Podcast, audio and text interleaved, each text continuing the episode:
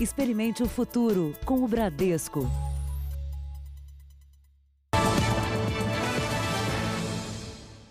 Boa noite. Boa noite. Enquanto autoridades determinam ações e boa parte da população se cuida para não ser contaminada pelo coronavírus, algo errado acontece na Grande São Paulo. Jovens desafiam a lei que obriga ao uso de máscaras e saem de cara limpa e ainda se aglomeram às centenas em bailes funk, alguns diários.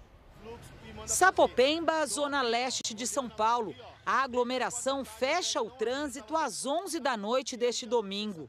Olha só o movimento que está na rua, todo mundo sem máscara e não fazendo o que tem que fazer, que é ficar em casa. No Butantã, do outro lado da cidade, a festa começa no fim de tarde. Som alto nos carros, gente aglomerada e motoqueiros fazendo manobras. Na comunidade do bairro do Jabaquara, na Zona Sul, a noite de domingo parecia normal, como se não houvesse quarentena. Será que tem Covid mesmo? Trânsito, ninguém passa. O baile é numa avenida movimentada e congestiona o trânsito. O bicho tá pegando aqui, hein? É muita gente, cara. Em Americanópolis, também na Zona Sul, os jovens sem capacete aceleram a moto na frente da polícia na saída do pancadão. O maior baile funk da capital paulista, que acontece aqui na comunidade de Paraisópolis, está parado desde o início da quarentena. Mas os moradores contam que bailes menores provocam a aglomeração de até 500 pessoas quase todos os dias.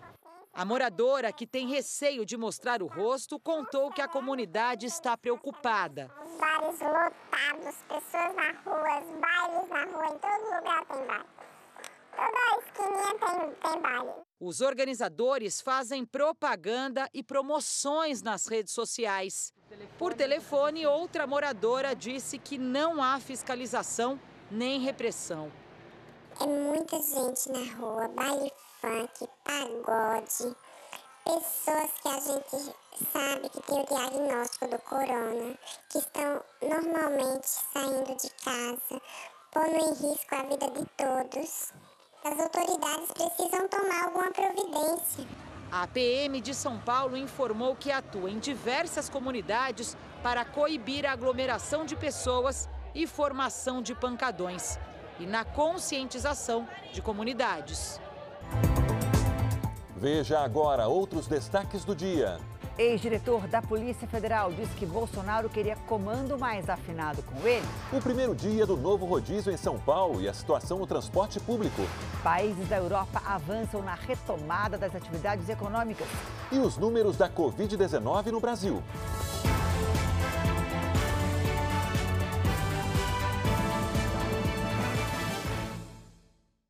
Oferecimento Bradesco, reinventando o futuro ao lado da sua empresa.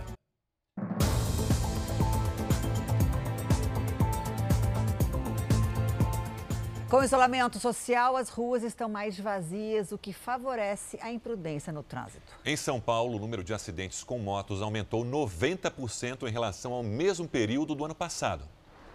Poucos carros nas ruas não significa mais respeito no trânsito. Os flagrantes de imprudência se repetem entre motoristas e motociclistas. Mas são eles os que mais sofreram com os acidentes desde o início do ano. Igor é motoboy desde 2017. Há dois meses, quando ia fazer uma entrega de delivery, foi fechado por um carro que não ajudou no socorro. Eu consegui tirar a moto da traseira do carro dele, que ele jogou na minha frente. Eu não consegui, eu freiei e tirei a moto. Me arremessou num poste. Nessa que ela me arremessou num poste, eu bati a lateral do lado esquerdo da costela. Aí veio a perfurar o rim o número de mortes entre motociclistas aumentou entre janeiro e março deste ano em relação ao mesmo período do ano passado. Em março, mês do início da quarentena, o número de vítimas fatais cresceu 90% só aqui na capital. O número saltou de 21 para 39 mortes. O tenente do Corpo de Bombeiros explica que o número de resgates feitos pela corporação diminuiu em 2020, mas as ocorrências se tornaram mais graves. um grande problema nisso. As vias estão mais livres. A velocidade média do veículo, dos veículos aumentam. Isso pode ocasionar acidentes de maior complexidade. Voltar a trabalhar é o desejo de Igor, que ainda se recupera. Ele conta que tem sobrevivido desde o acidente com a ajuda de parentes e amigos. E quando receber alta, quer se expor menos aos riscos do trânsito. Eu pretendo trabalhar só de sexta, sábado e domingo no aplicativo e pretendo arrumar outra coisa para me fazer de segunda a sexta. Os golpes digitais se multiplicaram nos últimos quatro meses. Hoje, uma quadrilha foi presa por usar dados de pessoas para abrir contas em bancos pelo celular e fazer empréstimos em nome das vítimas. Quatro criminosos foram presos numa casa de luxo em Goiânia.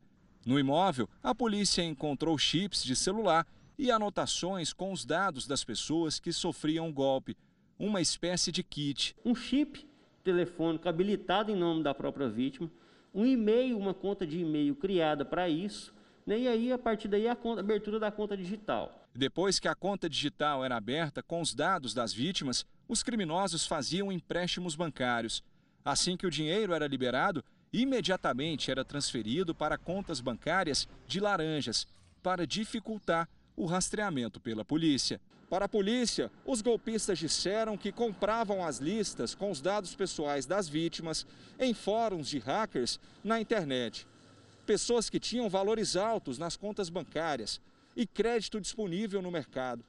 Em uma semana, a quadrilha lucrava, em média, 20 mil reais. Uma pesquisa apontou que o número de golpes digitais no Brasil aumentou 200% no mês de abril, em comparação com o mês de janeiro para este especialista, um reflexo da pandemia. As pessoas são chamadas para o meio digital, seja para suas relações profissionais, através de plataformas de, de videoconferência, seja para buscar um benefício do governo para uma situação econômica. E aí os bandidos também aproveitam, criando ali armadilhas nesse caminho.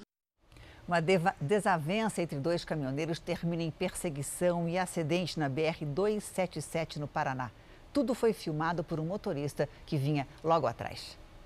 Os dois caminhões aparecem já na contramão. O veículo azul queria ultrapassar. Veja que eles andam assim por vários metros. O caminhão azul finalmente ultrapassa pelo acostamento e depois fecha o caminhão branco, que sobe numa valeta e tomba. O homem que dirigia o caminhão azul fugiu do local, mas depois se apresentou à Polícia Rodoviária Federal. Motorista do caminhão branco feriu uma das mãos. A briga entre os dois teria começado 30 quilômetros antes. No Rio de Janeiro, a polícia investiga qual o envolvimento do ator Sandro Rocha numa denúncia de estelionato. A empresa de compra e venda de diamantes, onde o ator aparece como um dos sócios, sumiu com mais de um milhão de reais. O ator Sandro Rocha mora nos Estados Unidos. O nome dele aparece numa investigação de estelionato ao lado de Marcos Vinícius Marins da Rosa e Rodrigo Souza Pinto. Todos eles identificados como sócios em um contrato com RG, CPF e endereços. Sandro Rocha não assina o documento. A vítima é essa empresária, que investiu mais de um milhão de reais em uma sociedade de compra e venda de diamantes. O contrato previa que, após a venda de pedras preciosas, os sócios receberiam igualmente 25% do lucro obtido. Ela foi convencida a entrar no negócio por Marcos Vinícius, de quem era amiga. Tinha amigos em comum, que eu convivi por tanto tempo, que eu conhecia na adolescência, que, que jamais fosse me meter numa furada dessa. O que foi prometido não saiu do papel o caso foi parar na polícia. O Santos seria também um sócio investidor e que teria, inclusive, em Miami, resolvido algumas questões a empresa internacional que faz a avaliação dos diamantes. A polícia também já sabe que o ator Sandro Rocha oferece serviços de consultoria financeira nos Estados Unidos e que tem parceria com mineradoras aqui no Brasil. O serviço é divulgado nessa rede social do ator. A reportagem exibida no Domingo Espetacular causou repercussão entre os mais de 240 mil seguidores do ator. Sandro costuma fazer sessões de bate-papo ao vivo com os fãs. Ele tentou tranquilizá-los. Fui pego de surpresa. Estou aqui à disposição da justiça de quem quiser. A gente está aqui para falar, para tirar qualquer dúvida. Hoje, nossa produção entrou em contato novamente com o ator. Por mensagem de celular, Sandro Rocha disse que só vai se manifestar em rede social. Grandes ondas e ventania provocaram estragos na orla de Salvador. Muitos moradores estão com medo de perder as casas. O dia foi de calcular os prejuízos na Cidade Baixa, onde os ventos fortes e o mar agitado destruíram parte da orla. Entrou água, quanto entrou areia, quanto entrou peixe. São coisas que já vinham acontecendo antes, mas não com tanta, com tanta força. No calçadão, até a tubulação de água chegou a ser danificada. Olha o que aconteceu aí, ó. A natureza tomando o que é dela de volta. Ó. Uma preocupação e tanto para Cleiton. Ele mora bem em frente à praia e está apreensivo com a estrutura do imóvel por conta da erosão. A gente não sabe o que pode causar amanhã ou depois mais para dentro do, da rua. Segundo a Capitania dos Portos, a maré subiu muito e acabou potencializando os efeitos da ressaca comuns nessa época do ano. E as chuvas intensas que atingem a capital desde a semana passada também têm piorado a situação. A perspectiva agora é de que essa chuva perca um pouco da intensidade entre hoje e amanhã e que nos próximos dias 13 e 14 a gente volte a ter normalidade na, na capital baiana.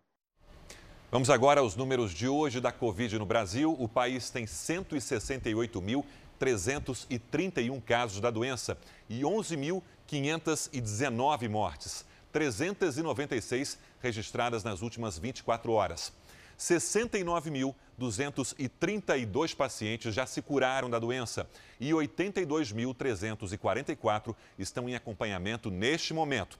São Paulo tem agora 46.131 casos, com 3.743 mortes até o momento. Em seguida, vem o Rio de Janeiro, com 17.939 casos e 1.770 mortes.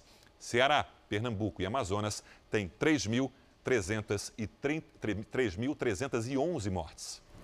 No Pará, a justiça bloqueou 25 milhões de reais de uma importadora de produtos médicos e retirou o passaporte dos sócios da empresa. Os respiradores comprados pelo governo do estado por meio da empresa não são adequados para tratar pacientes da Covid-19. O pedido de bloqueio foi feito pela Procuradoria-Geral do Estado contra a empresa SKN do Brasil. Os 25 milhões de reais correspondem à metade do que o governo pagou por 400 respiradores encomendados na China. A medida foi tomada depois da chegada da primeira remessa, com 152 equipamentos. Segundo a Secretaria Estadual de Saúde, os respiradores não têm os recursos necessários para serem usados em pacientes. O que é fração de oxigênio não era para dar essa pressão aqui. A compra dos equipamentos foi feita sem licitação e em caráter de urgência. A medida é considerada legal porque o Pará está desde abril em estado de calamidade pública. O Ministério Público do Estado, Federal e a Polícia Federal vão investigar o negócio. Ainda faltam chegar 250 respiradores, que já foram pagos e seriam distribuídos entre os hospitais de campanha do estado. Nós não vamos aceitar que isto fique desta forma. Nós só temos dois caminhos. Ou nos mandam os respiradores de acordo com como nós compramos para salvar a vida da população, ou nos devolvam os 50% que nós pagamos. Procurada, a empresa SKN do Brasil não se manifestou. O presidente Bolsonaro disse agora há pouco que vai incluir academia e salão de beleza em serviços essenciais. Vamos até Brasília com Alessandro Saturno. Oi, Alessandro, boa noite para você. Olá, Janine, boa noite para você, boa noite a todos. Olha, o decreto que inclui essas atividades acabou de ser publicado. Bom, essa informação ela foi dada pelo próprio presidente Jair Bolsonaro há pouco, durante uma conversa com jornalistas na entrada do Palácio da Alvorada. Bolsonaro tornou essenciais os serviços de salão de beleza, barbearia e academias de ginásticas. Lembrando que todas essas atividades deverão respeitar as orientações do Ministério da Saúde. Vamos ouvir o que o presidente disse. Saúde é vida. Tá? Academias, é salão de beleza e cabeleireiro também. Que isso aí é higiene, é vida. Essas três categorias ajudam mais de um milhão de empregos. A Polícia Federal começou hoje a ouvir os depoimentos relacionados ao discurso de despedida de Sérgio Moro. Segundo o ex-ministro, o presidente Bolsonaro teria tentado interferir na Polícia Federal. Na sede da Polícia Federal em Brasília foram ouvidos dois personagens centrais do processo. O delegado Alexandre Ramagem, atual diretor da ABIN, Agência Brasileira de Inteligência. Ele foi indicado para assumir a direção geral da PF, mas acabou impedido por uma decisão do ministro Alexandre de Moraes, do Supremo Tribunal Federal. O depoimento começou no meio da tarde. Em outra sala foi ouvido o delegado Ricardo Saad. Ele é ex-superintendente da Polícia Federal no Rio de Janeiro e foi o primeiro a ser afastado do cargo. A investigação é conduzida pela delegada Cristiane Correia Machado, chefe da Diretoria de Investigação e Combate ao Crime Organizado da Polícia Federal grupo que investiga autoridades com foro privilegiado. Amanhã à tarde serão ouvidos os ministros citados como testemunhas, os depoimentos de Luiz Eduardo Ramos, da Secretaria de Governo, General Augusto Heleno, do Gabinete de Segurança Institucional, e Walter Braga Neto, da Casa Civil, serão no Palácio do Planalto. Eles foram citados por terem participado da reunião ministerial e teriam presenciado a fala de Bolsonaro contra Moro caso ele não fizesse mudanças na direção geral da PF. Na quarta-feira vai ser realizado o depoimento da deputada Carla Zambelli para esclarecer as mensagens trocadas com o ex-ministro Sérgio Moro. A parlamentar tentou evitar a saída de Moro do governo e disse a ele que poderia ajudar na indicação do ex-ministro a uma vaga no Supremo Tribunal Federal. O vídeo da reunião ministerial entregue pelo governo ao Supremo Tribunal Federal será exibido nesta terça-feira, às 8 horas da manhã, aqui na sede da Polícia Federal, em Brasília. O HD já foi entregue à PF. Estarão presentes nessa sessão única o ex-ministro Sérgio Moro, representantes dele, do presidente Jair Bolsonaro, da Polícia Federal responsáveis pela investigação e da Procuradoria-Geral da República o procurador Augusto Aras defendeu que apenas o diálogo entre Bolsonaro e Moro seja divulgado. Na visão dele, essa é a única parte que interessa à investigação.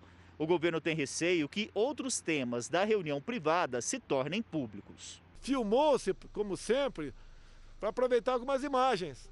Eu podia falar, podia falar, não tem mais o vídeo. Não tem obrigação de ter o vídeo, que deve acontecer numa normalidade é extrair do vídeo a parte que interessa ao inquérito, para saber se houve alguma interferência minha na Polícia Federal ou não. O restante, eu tratei de política internacional. Não é justo alguém que achar que deve divulgar isso aí, eu tratando de política internacional. Logicamente, aquilo que foi tratado, caso fosse numa, numa, numa conferência, num evento, não seria tratado daquela forma né, bruta, e sim de uma forma mais polida. O ex-ministro Sérgio Moro embarcou para Brasília agora há pouco. Vamos ao vivo a Curitiba, onde o repórter Mark Souza tem as informações. Mark, boa noite. Oi, Sérgio, boa noite. Sérgio Moro entrou no avião direto pela pista do aeroporto. As viaturas da Polícia Federal que fazem a escolta dele o deixaram na porta da aeronave e ele não passou aqui pelo portão de embarque. O ex-ministro quis acompanhar a exibição do vídeo entregue pelo Palácio do Planalto aos investigadores pessoalmente. Ele ainda não viu esse vídeo e quer ter a certeza que esse material não foi editado. A defesa dele não descarta essa possibilidade. A Advocacia Geral da União chegou a pedir para não entregar o vídeo, depois para disponibilizar só uma parte, mas depois concordou em enviar a íntegra. Na mesma investigação, a Polícia Federal ouviu hoje, aqui em Curitiba, o diretor-geral, o ex-diretor-geral da Polícia Federal, Maurício Valeixo. O depoimento durou quase sete horas. Ele saiu sem falar com os jornalistas. O delegado contou aos investigadores que o presidente Bolsonaro queria um diretor-geral com quem tivesse mais afinidade. Ele também pediu ele também disse que não pediu para deixar o cargo e recebeu apenas uma ligação do presidente Bolsonaro dizendo que a exoneração seria publicada contando ter uma pedido. Valeixo confirmou ainda que Bolsonaro pediu várias vezes para nomear um superintendente da Polícia Federal no Rio de Janeiro próximo à presidência. O ex-comandante da PF foi convocado a depor porque foi citado por Moro nesse inquérito que investiga supostas tentativas de interferências políticas na Polícia Federal. Obrigado, Mark. As inscrições para o Enem começaram hoje e esse ano o exame terá provas impressas nos dias 1 e 8 de novembro e digitais nos dias 22 e 29 de novembro. Uma foto atual deve ser incluída na ficha de inscrição. A taxa é de R$ 85 para quem não tem isenção. As inscrições devem ser feitas pelo site do Enem, no INEP, que aparece aqui nesse telão até o dia 22 de maio. O ministro Luiz Roberto Barroso, que assume o comando do Tribunal Superior Eleitoral no fim do mês, não vê chance de unificar as eleições municipais e nacionais em 2022. Mas Barroso não descarta adiar as eleições deste ano. O ministro Luiz Roberto Barroso afirmou que não vê ameaças à democracia, mesmo com os movimentos que pedem o fechamento do Supremo Tribunal Federal e do Congresso Nacional. Acho que são fatos normais da vida democrática que, nas conjunturas críticas, exista uma maior tensão entre os poderes e essas tensões são absorvidas institucionalmente, como é próprio da democracia. Para o ministro, o STF cumpriu o papel de garantir, dentro da Constituição, os direitos dos estados e municípios para tomarem medidas contra a pandemia do coronavírus. Esta questão da competência da União, dos estados e dos municípios está claramente posta na Constituição, quando diz que questões afetas à saúde pública são da competência comum dos três entes de governo. Um dos dilemas que nós vamos enfrentar por conta dessa pandemia é também a realização das eleições municipais agora de outubro. Ministro Luiz Roberto Barroso, como presidente eleito do tribunal, vai ter de decidir se haverá possibilidade ou não de realizar essas eleições. Ministro, diante dos números da pandemia, como é que o senhor trabalha? Qual é a possibilidade que está diante hoje do TSE? Realizar as eleições de outubro ou adiar? Meu desejo é nós podermos realizar as eleições sem qualquer tipo de adiamento. Mas a verdade é que se até meados de junho a curva da epidemia continuar subindo, nós vamos ter que considerar a alternativa é, do adiamento, que eu desejaria que fosse por algumas poucas semanas, é, passando para novembro, ou, na pior das hipóteses, para começo de dezembro. O futuro presidente do TSE avaliou que não seria saudável realizar uma eleição para sete cargos em 2022. É muita informação.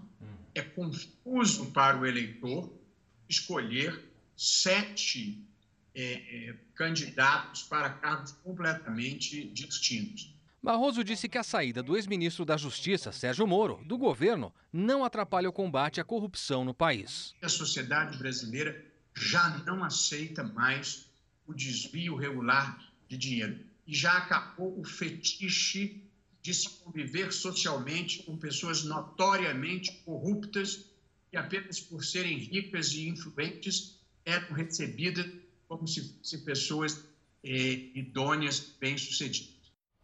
A entrevista completa do ministro Luiz Roberto Barroso você vê nas plataformas digitais do Jornal da Record. Vamos agora com a opinião do jornalista Augusto Nunes. Oi, Augusto, boa noite para você. Boa noite, Janine, Sérgio. Boa noite a você que nos acompanha. Entre todas as grandes cidades brasileiras, Ribeirão Preto, com 750 mil habitantes, é certamente a que tem combatido com mais competência a pandemia de coronavírus. Enquanto a população cumpria as normas do isolamento social, o sistema de saúde foi exemplarmente reforçado. O balanço divulgado nesse 10 de maio confirma que Ribeirão está vencendo a guerra.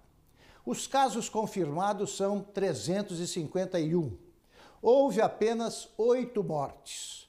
Dos 109 leitos de UTI, somente 26% estão ocupados e são realizados 400 testes por dia.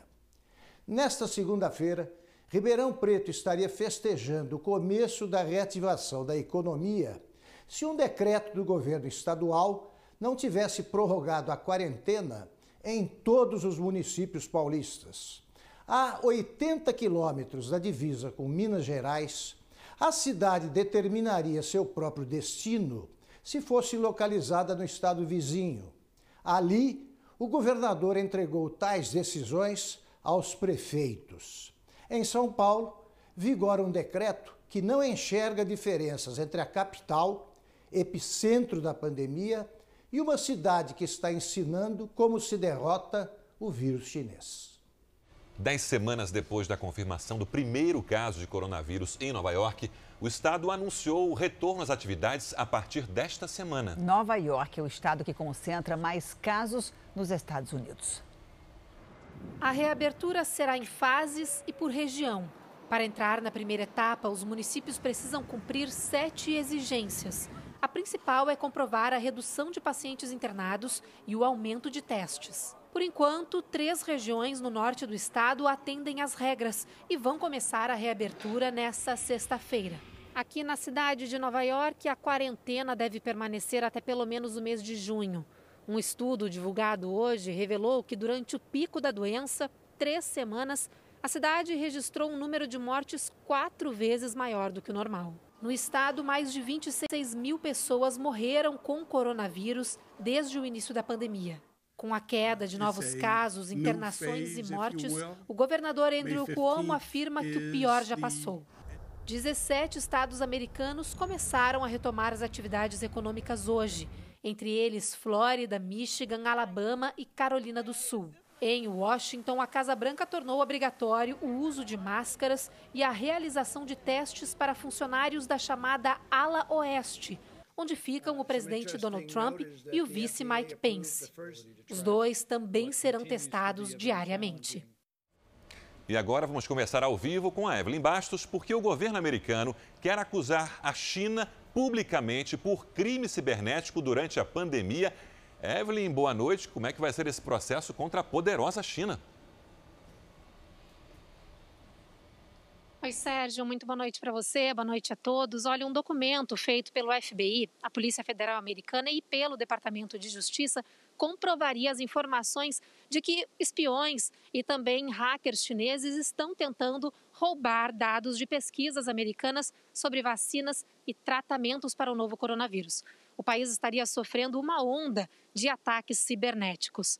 Na Casa Branca, o presidente Donald Trump descartou qualquer possibilidade de retomar as negociações de um acordo comercial com a China. Trump também anunciou a liberação de mais de 5 bilhões de reais para ajudar os estados a aumentarem as capacidades de testes. Hoje, o país está testando cerca de 300 mil pessoas por dia e espera até o final desta semana atingir a marca de 10 milhões de testes feitos. Sérgio Janine. Obrigado, Evelyn. Veja a seguir: clarões cortam o céu do Brasil, é uma chuva de meteoros. E ainda hoje, o rodízio em São Paulo alivia o trânsito, mas aumenta o movimento no transporte público.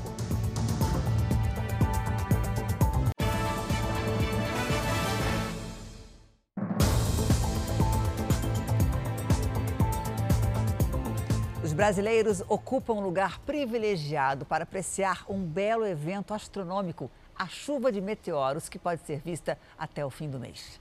Eram quase duas e meia da manhã quando um clarão iluminou a madrugada em Florianópolis.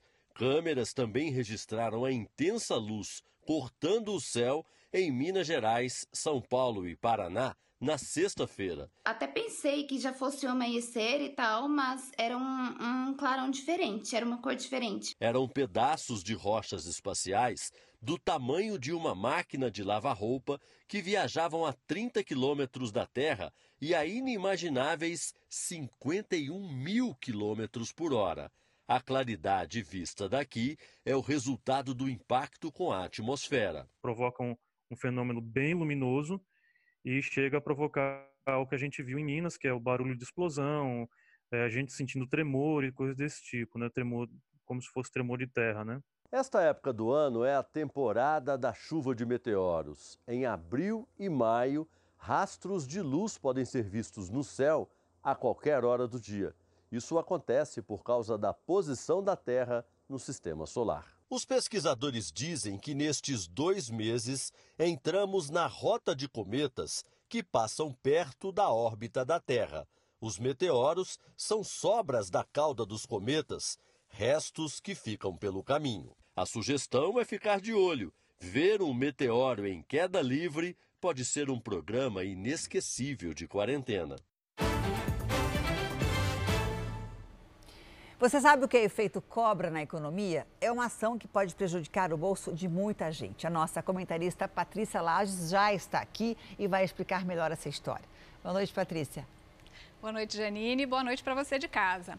Olha só, o efeito cobra acontece quando uma pessoa tenta resolver um problema, mas toma uma medida que o agrava ainda mais. Vamos entender de onde saiu essa história. Quando a Índia era colônia britânica, a cidade de Delhi teve uma infestação de cobras venenosas. O governo resolveu, então, dar uma recompensa para quem acabasse com elas. No início, pareceu a melhor estratégia, porque as pessoas matavam as cobras para receberem o dinheiro. Só que quando o número de cobras diminuiu, também diminuíram as recompensas. E o que é que aconteceu? As pessoas começaram a criar cobras para continuar recebendo o dinheiro do governo. O governo percebeu e suspendeu o programa. A população, então, soltou as cobras e o número de víboras foi maior do que antes. Aqui no Brasil, o que, que as pessoas fazem para ter esse efeito cobra? Olha, várias coisas, Janine, mas uma delas é pegar um empréstimo para pagar outro. Olha só. Vamos considerar que a pessoa tenha o empréstimo A, mas ela não está conseguindo pagar. Aí ela faz o empréstimo B com uma prestação menor e ela acha que vai se livrar da dívida. Mas cada vez que o valor da prestação diminui, aumenta o prazo. E o problema é que os juros são calculados sobre o prazo. Então, quanto maior o prazo, maior vai ser a incidência de juros. No final, esse empréstimo vai ficar mais caro ainda.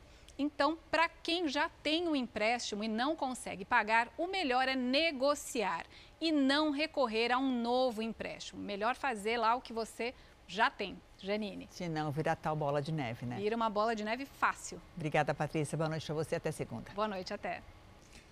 Dar segurança aos funcionários e à população também é papel dos bancos. Eles usam os meios de comunicação para passar informações confiáveis e transmitir empatia nesse momento de crise.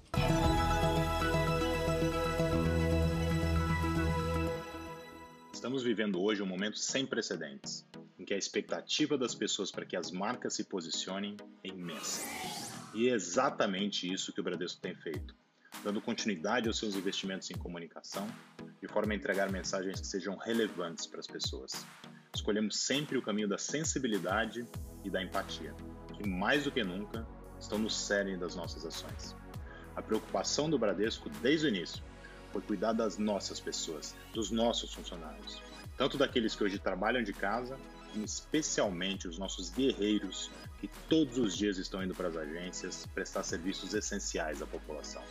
Portanto, essa é uma valiosa oportunidade para comunicação, liderar um movimento que impulsione a agenda do impacto positivo da sociedade.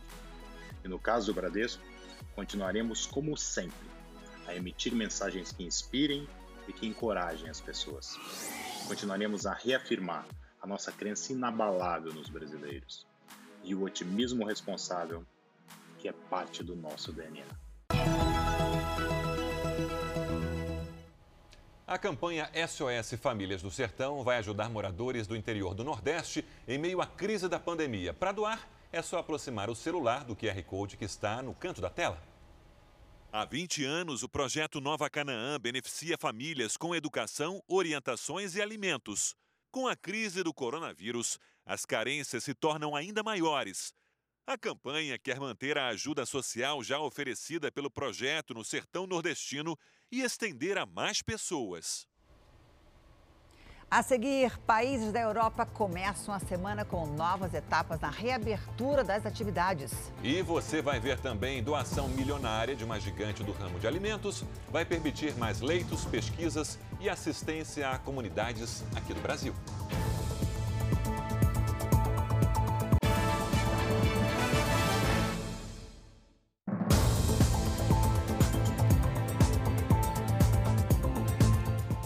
Ministério Público do Amazonas apura irregularidades na compra de respiradores que custaram 3 milhões de reais ao Estado. Eles não servem para o uso em UTIs.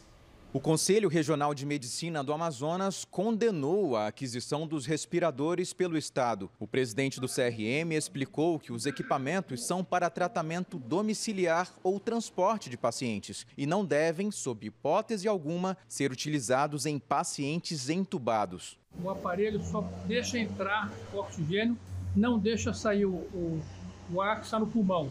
evidentemente vai acabar explodindo o pulmão, o paciente vai a óbito. Não tem outro jeito.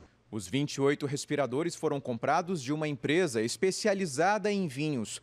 O governo do estado pagou 2 milhões 976 mil reais com dispensa de licitação por conta da pandemia de Covid-19. Uma apuração das possíveis irregularidades na aquisição dos respiradores foi aberta pelo Ministério Público. O Ministério Público quer saber por que o governo optou pela proposta de uma empresa que não é do ramo hospitalar por equipamentos que não são indicados para UTI e que teriam custado o dobro do valor de mercado. O prazo dado pelo Tribunal de Contas para que a Secretaria de Saúde se pronuncie a respeito termina na meia-noite de hoje. O governo do Amazonas diz que atua com transparência e responde aos questionamentos dos órgãos de controle. Assim como em São Paulo, Recife adotou um rodízio para diminuir a circulação na cidade. Como na capital paulista, o rodízio também funciona no esquema de placas ímpares que circulam em dias ímpares e placas pares em dias pares.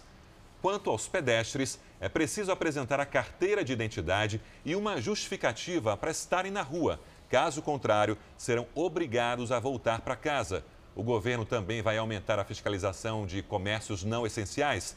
As medidas vão até o fim de maio. Começou a valer hoje em São Paulo o rodízio de veículos para aumentar o isolamento social. O trânsito diminuiu, mas quem precisou do transporte público viu o número de passageiros aumentar. No primeiro horário de pico, com o novo rodízio, apenas um quilômetro de congestionamento. Na última segunda-feira, foram 11 quilômetros pela manhã. Só que a redução de carros teve reflexo no transporte coletivo. A Tatiane pegou o metrô mais cheio. Infelizmente, aumentou bastante o movimento. O Edwin não viu diferença. Hoje está um pouco melhor o trem. As empresas de ônibus prepararam 600 veículos extras para aumentar a frota de acordo com a necessidade. Mas a prefeitura não quer que haja uma migração em massa de quem não pode usar o carro para o transporte público. O objetivo com o rodízio é convencer mais gente a ficar em casa, aumentar o isolamento social e conter o avanço da doença. Uma condição necessária agora, segundo a Prefeitura, para poder começar depois uma retomada das atividades. Por enquanto, para o Ionaldo, que nem tem carro, a situação piorou. Está mais lotado. E muita gente deixou o carro em casa e, e veio de transporte público. O Ronaldo usou carro de aplicativo. Eu paguei 22 reais até a metade do caminho. A outra metade eu vim de metrô. Nos trens e metrô, o aumento no fluxo foi de até 15%, isso em algumas estações. O Fernando deixou o carro em casa e defendeu a medida por causa da própria experiência. Um tio dele morreu com a Covid-19. A mãe ficou um mês na UTI e ele também, por cinco dias. No meu ponto de vista, isso deveria ter sido feito muito antes. Infelizmente, quem não aconteceu com ninguém da família não está levando a sério. O Vanderlei acha que a medida pode ter um efeito negativo para quem, como ele, em vez de estar sozinho no carro, pegou o transporte cheio. Busão lotado, metrô lotado, não tem distância, a aglomeração é grande e é, complica. Duas cidades do estado do Rio começaram hoje o bloqueio total das atividades. Na capital, a prefeitura anunciou novas medidas. Isolamento total em Niterói. Apenas trabalhadores dos serviços essenciais ou quem for utilizar esses serviços podem circular pela cidade. Quem desrespeitar as regras será multado em 180 reais. É revertido para o Fundo Municipal de Saúde para o atendimento de pacientes graves do Covid-19. A cidade vizinha, São Gonçalo, que tem a segunda maior população do estado, também adotou o confinamento completo. Inicialmente, as restrições valem por cinco dias. A Prefeitura do Rio também anunciou novas medidas para tentar reduzir a propagação do novo coronavírus. Entre elas, a proibição do estacionamento de veículos particulares em toda a orla marítima da cidade. Apenas moradores das proximidades vão poder parar aqui não serão permitidas apostas em lotéricas. Bares terão que fechar as portas e passam a funcionar somente para entrega. As obras ficam proibidas na cidade, com exceção das emergenciais. Alguns bairros das zonas norte e oeste terão restrição de circulação para não moradores. Nas comunidades, o comércio não poderá mais abrir, apenas supermercados e farmácias. Começou a funcionar no Espírito Santo um esquema de rodízio para a abertura do comércio. Dona Ângela saiu para pagar as contas e voltou para casa com roupa nova. Bastante gente, né? Não era para estar assim, né? A mudança vale para cidades classificadas como de alto risco, o que inclui Vila Velha e a capital, Vitória. Nas outras regiões, o comércio está aberto desde o fim de abril. As lojas foram divididas em dois grupos. Nos dias pares, poderão abrir as que vendem produtos de consumo pessoal, como roupas, calçados, cosméticos e acessórios. Já comércios de consumo não pessoal, como eletrodomésticos, materiais de construção e móveis, abrem nos dias ímpares. Empresas que desrespeitarem a norma podem pagar multa de até R$ 5.200. Foram quase 50 dias com as portas fechadas, por isso os comerciantes estavam ansiosos para voltar a atender, mesmo que em dias alternados. O problema é que o cliente quase não apareceu. A gente achou que ia voltar e ia conseguir, pelo menos, fazer algumas vendas satisfatórias, mas não. A gerente aproveita para organizar estratégias de venda. Muita gratidão, muito feliz desse recomeço. O ministro da Saúde divulgou um plano para orientar o distanciamento social de acordo com os riscos da Covid-19. A repórter Cristina Lemos tem os detalhes desse plano ao vivo. Cristina, boa noite.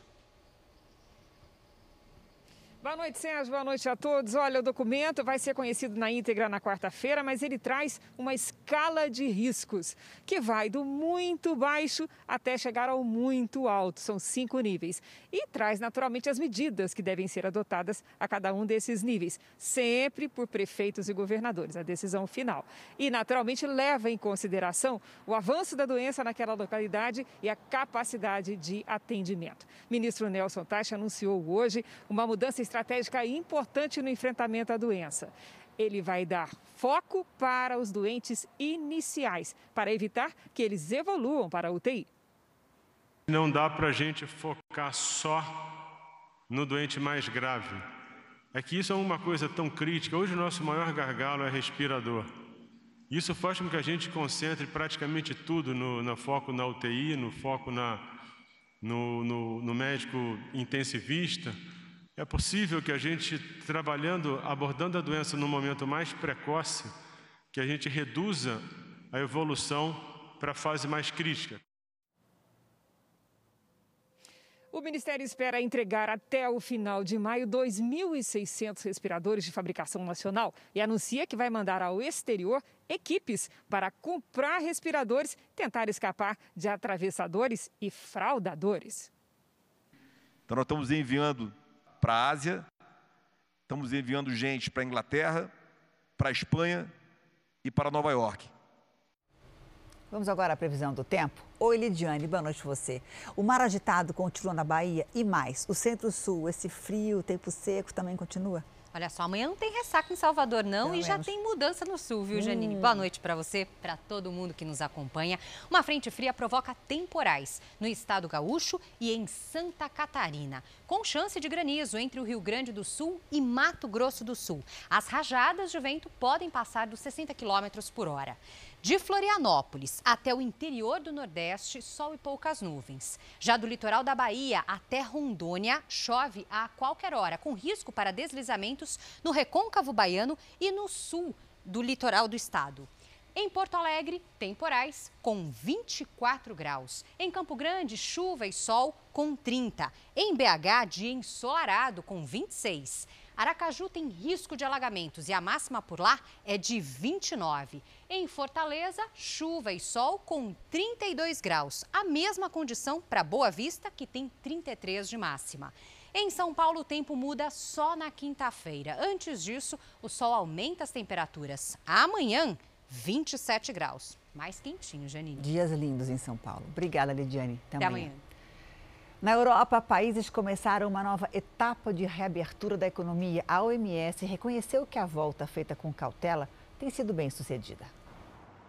O movimento voltou em Paris, na Champs-Élysées, uma das avenidas comerciais mais famosas do mundo, mas com regras de higiene e de distanciamento social.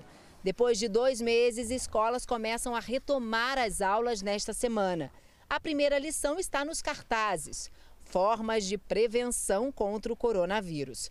Retomada também em cidades espanholas. Bares e restaurantes com mesas na calçada receberam os primeiros clientes. O país teve o menor número diário de mortes das últimas sete semanas.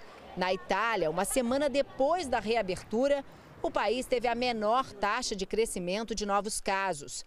Na Alemanha, um hospital de emergência destinado a atender casos de Covid-19 em Berlim não recebeu nenhum paciente.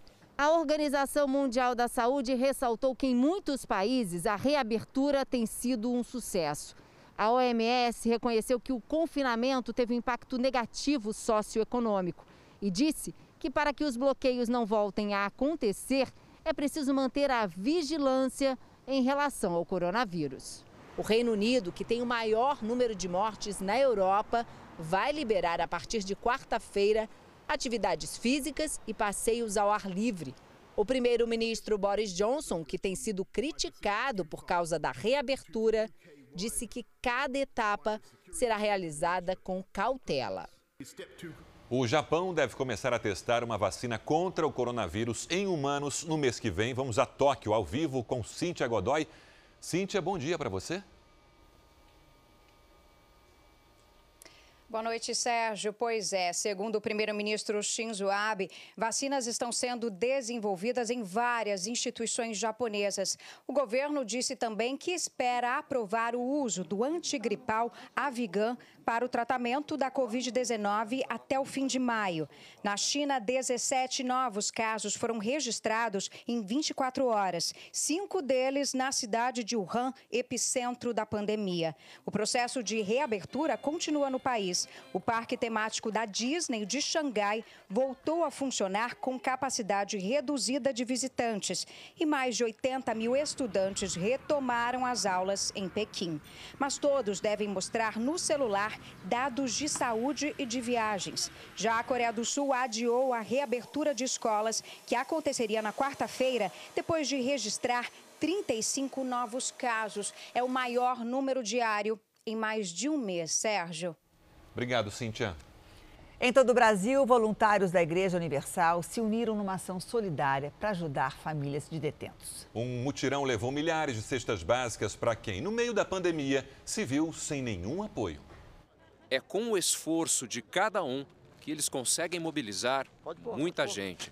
A entrega de cestas básicas faz parte do projeto Universal nos Presídios, realizado pela Igreja Universal. 35 mil voluntários espalhados pelo país dão assistência a detentos com ações feitas dentro e fora dos presídios. É gente como o Edivaldo, o Edmário e o Douglas, eles já estiveram presos, sabem como é difícil estar nessa condição. Esse trabalho, ele já vem de longa data. Então, eu estando lá sem condições, sem maneira nenhuma de ajudar minha família, a igreja ajudou minha família aqui fora. Mas agora, sem poder entrar nas cadeias por causa da pandemia do coronavírus, os voluntários se voltaram ainda mais às famílias pobres de presos cadastrados no projeto. Dessa crise sanitária, Veio também o desemprego, as dificuldades econômicas surgiram também. E justamente nesse momento agora que essas famílias mais precisam, é onde que a Universal, através dessa ação solidária, a família dos presidiários está sendo atuante.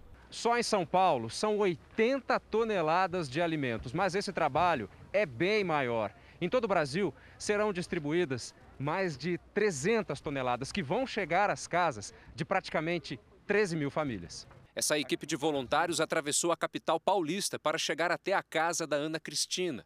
A irmã dela está detida e ela cuida de cinco crianças. As cestas básicas chegaram na hora certa. Eu creio que Deus está me ouvindo. Você só pode ter certeza que, que a senhora tem uma mão que sempre vai estar estendida.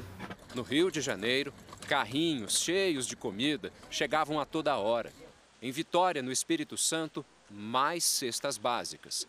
A ação também se multiplicou pelo Nordeste, como em João Pessoa, na Paraíba, e em Natal, no Rio Grande do Norte. No sul do país, não foi diferente.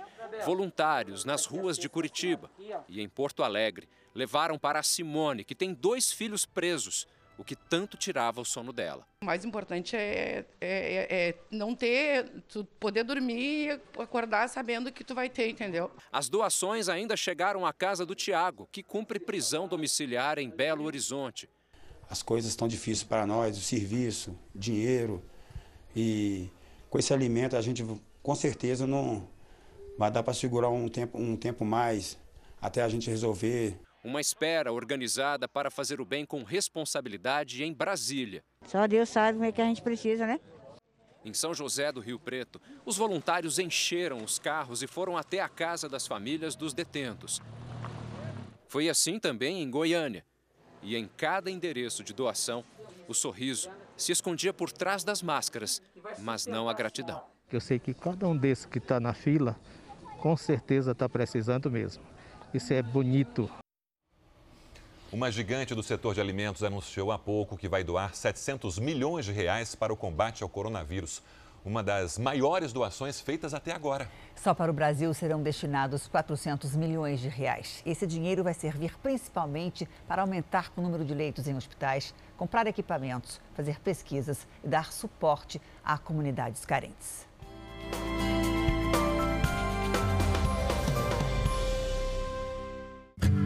Num momento em que os sistemas de saúde de diferentes regiões do país podem entrar em colapso, o anúncio traz esperança, acima de tudo porque permite a construção de novos hospitais e a ampliação de leitos. Essa é a segunda maior doação privada no país na luta contra a Covid-19. O investimento multimilionário vai chegar a 162 municípios. Nós temos tecnologia no Brasil hoje para construir um hospital é, de 80 leitos em 33 dias. O grande foco de toda esta doação que estamos fazendo é ajudar a salvar vidas. Dos 700 milhões de reais doados pela JBS, gigante mundial na produção de alimentos, 400 milhões vão ser usados aqui mesmo no Brasil.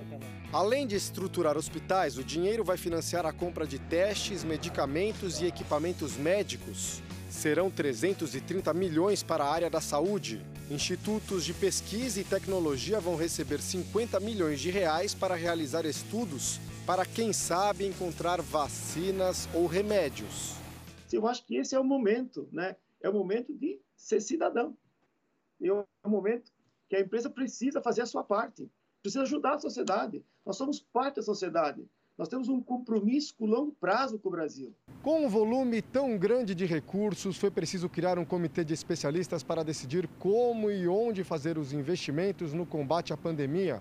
O grupo é formado por seis gestores de hospitais e empresas da área da saúde. Nesse momento, é difícil separar o que é responsabilidade do público e o que é responsabilidade do privado.